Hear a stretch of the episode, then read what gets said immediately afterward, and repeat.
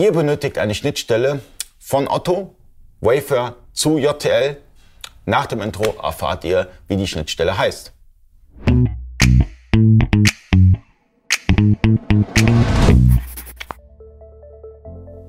Freunde des E-Commerce, mein Name ist Ali Okasi, ich bin Inhaber der E-Commerce Agentur eBayco. Ich habe heute Marvin Zimmermann zu Gast. Marvin Zimmermann ist bekannt als Multichannel-Experte und hat jetzt was Neues anzukündigen, äh, Otto und Wayfair. Genau, die Marktplätze Otto und Wayfair können wir jetzt in Zukunft auch mit Unicorn bedienen und dementsprechend dann automatisiert anbinden. Ähm, kannst du kurz was zu den Marktplätzen sagen, wie man sich registriert? Also beispielsweise bei Otto gibt es ja einen Registrierungsprozess zurzeit. Ja, genau. Also Otto hat eine eigene Landingpage, otto.market ist die Domain, können wir aber auch verlinken. Und äh, ja, dort kann man sich als neuer Seller registrieren in dem Marktplatzkonzept, was Otto jetzt hat. Also früher gab es äh, Otto, äh, da gab es verschiedene Modelle. Da konnte man als Lieferant als, äh, von Otto fungieren. Ähm, aber es gibt jetzt auch das Otto Marktplatzkonzept, wo man selbst wirklich als Händler auf Otto listen kann, wie man das von Amazon kennt. Das heißt, ähm, ich habe in Zukunft die Möglichkeit, über die JTL-Warenwirtschaft Otto auf Otto zu verkaufen. Und äh, Wayfair kommt auch noch dazu. Und was ist Wayfair für ein Marktplatz? Ja, also Wayfair äh, ist eigentlich ein ziemlich großer Händler für äh, so Dekoartikel, Haushaltswaren. Ähm, mag vielleicht manchen Leuten bekannt sein, weil die ziemlich viel äh, Fernsehwerbung betreiben, äh, aber auch ein Marktplatz. Ist im Gegensatz zu Otto geschlossen, also dort gibt es kein Registrierungsformular, man kann sich aber an das Sales-Team wenden und sich dort quasi bewerben und äh, wenn das Sortiment passt, hat man gute Chancen, dort aufgenommen zu werden. Okay. Und ähm, wenn man sich die Statistiken anschaut, Otto ist einer der größten Online-Seller letztendlich. Genau. Deutschlands. Ja, also innerhalb Deutschlands ist Otto einer der größten Versandhändler nach wie vor, ja. Ähm, ich glaube auf Platz 3 sogar. Wenn man die Händler an sich nimmt, müsste es einer der größten sein, wenn nicht sogar Platz 3, Platz 4? Ja, ich hätte sogar die 2 gesagt nach Amazon. Also wenn man die gesamte Otto-Gruppe nimmt mit 11 Milliarden Umsatz, gibt es da nicht viele, die vor Otto stehen könnten. Definitiv, aber jetzt rein im E-Commerce denke ich auf Platz 3. Aber ja. in den Kommentaren habt ihr die Möglichkeit, diese Frage zu beantworten. Ähm, Gibt es ja Statistiken im Internet, einfach mal rein oder wir können das einblenden. Äh, hinter der Kamera ist ja Marcel und blende das einfach ein, wer zurzeit auf die Nummer 3 ist in Deutschland. Real ist ja auch ganz stark, oder? habt ihr auch eine Schnittstelle zu? Ja, genau. Und IMN gibt es ja jetzt auch. INM, International Marketplace Network, auch abbildbar über Unicorn 2. Äh, Real als Heimatmarktplatz, dann über die INM-Schnittstelle mit einer Schnittstelle verkaufen auf Real, C-Discount, E-Price und E-Mac. Für vieles E-Mark und E-Price äh, Neuland ja, oder ja. böhmische Dörfer, ja. das sind ja Marktplätze aus Rumänien und Italien. Ja, genau, richtig. Also bei Rumänien muss man dazu sagen, natürlich äh, macht es da äh, relativ wenig Sinn, als Deutscher mit deutschen Logistikkapazitäten dort zu listen. Wo wir aber einen riesen Vorteil sehen bei INM ist halt einfach diese native Anbindung an C-Discount, was halt einfach bedeutet, man kann sich auf also über INM bei C-Discount registrieren. Positiver Nebeneffekt ist, dass man immer nur die Grundgebühren des Heimatmarktplatzes zahlt. Das bedeutet, man zahlt nur die 39 Euro Grundgebühr von Real, muss aber nicht die von C-Discount äh, bezahlen. Äh, nur die Transaktionsgebühr, das ist selbstverständlich. Ähm, und kann dann über INM auf C-Discount listen. Also es benötigt keine zweite Schnittstelle.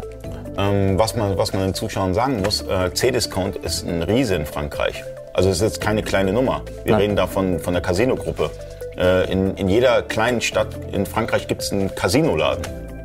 Genau, also wenn man sich mit Frankreich auskennt, du als Marseille-Urlauber, äh, als regelmäßiger Marseille-Urlauber kennst, äh, kennst die lokalen Geschäfte, aber ja, C-Discount ist ein sehr, sehr großer Einzelhändler in, äh, also C-Discount nicht, C-Discount ist der Riesenmarktplatz der Casino-Gruppe und Casino ist einer der größten Retailer in Frankreich. Ja, definitiv, also sie haben ganz viele Läden, ich weiß auch gar nicht, was alles dazugehört. Carrefour, gehört, gehören die zur Casino-Gruppe, weißt du das? Ja, das weiß ich Monoprix, nicht. Monoprix, glaube ich, gehört dazu. Das kann sein. Carrefour hätte ich jetzt gesagt, nein.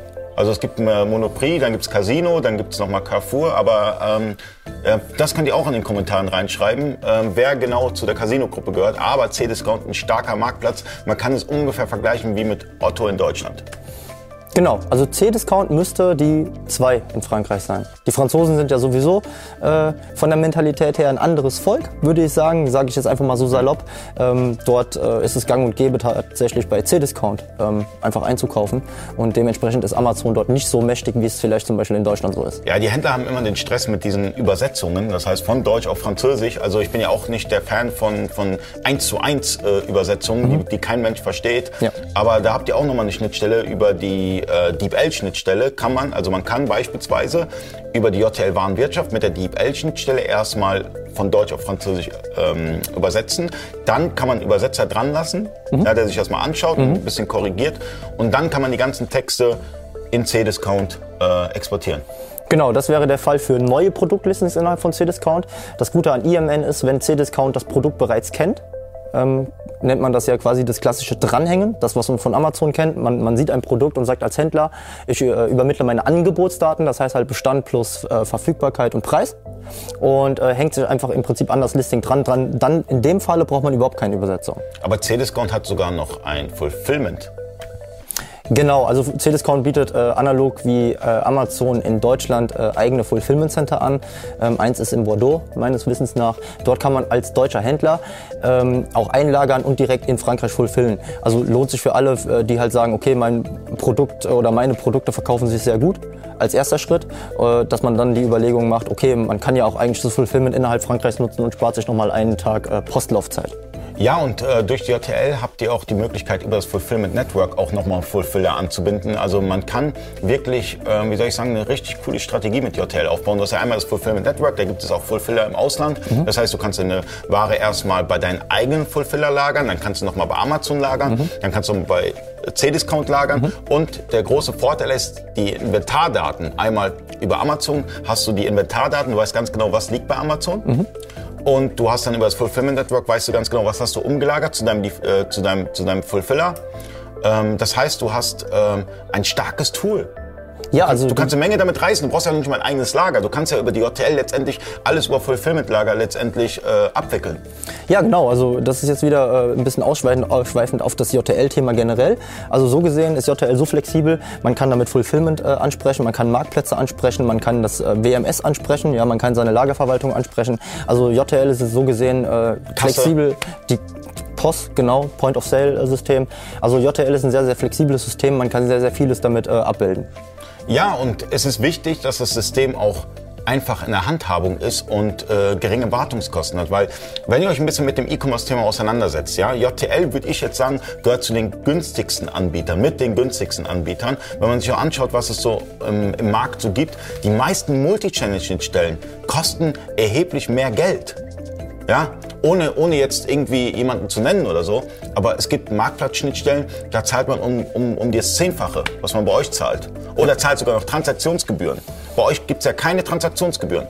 Nein, wir erheben weder transaktions- noch umsatzabhängige Gebühren. Das heißt, also ich bezahle meine 74,90 oder 74,99? 74,99 Euro im Monat für alle Marktplätze und dann. Das war's dann. Das, das war's. Dann, dann, dann, ist der Case gegessen. Dann ist der Case gegessen. Äh, es sei denn, man will jetzt vielleicht noch eine Zusatzoption wie DeepL, kostet dann 10 im Monat extra. Oder, oder Amazon Vendor oder.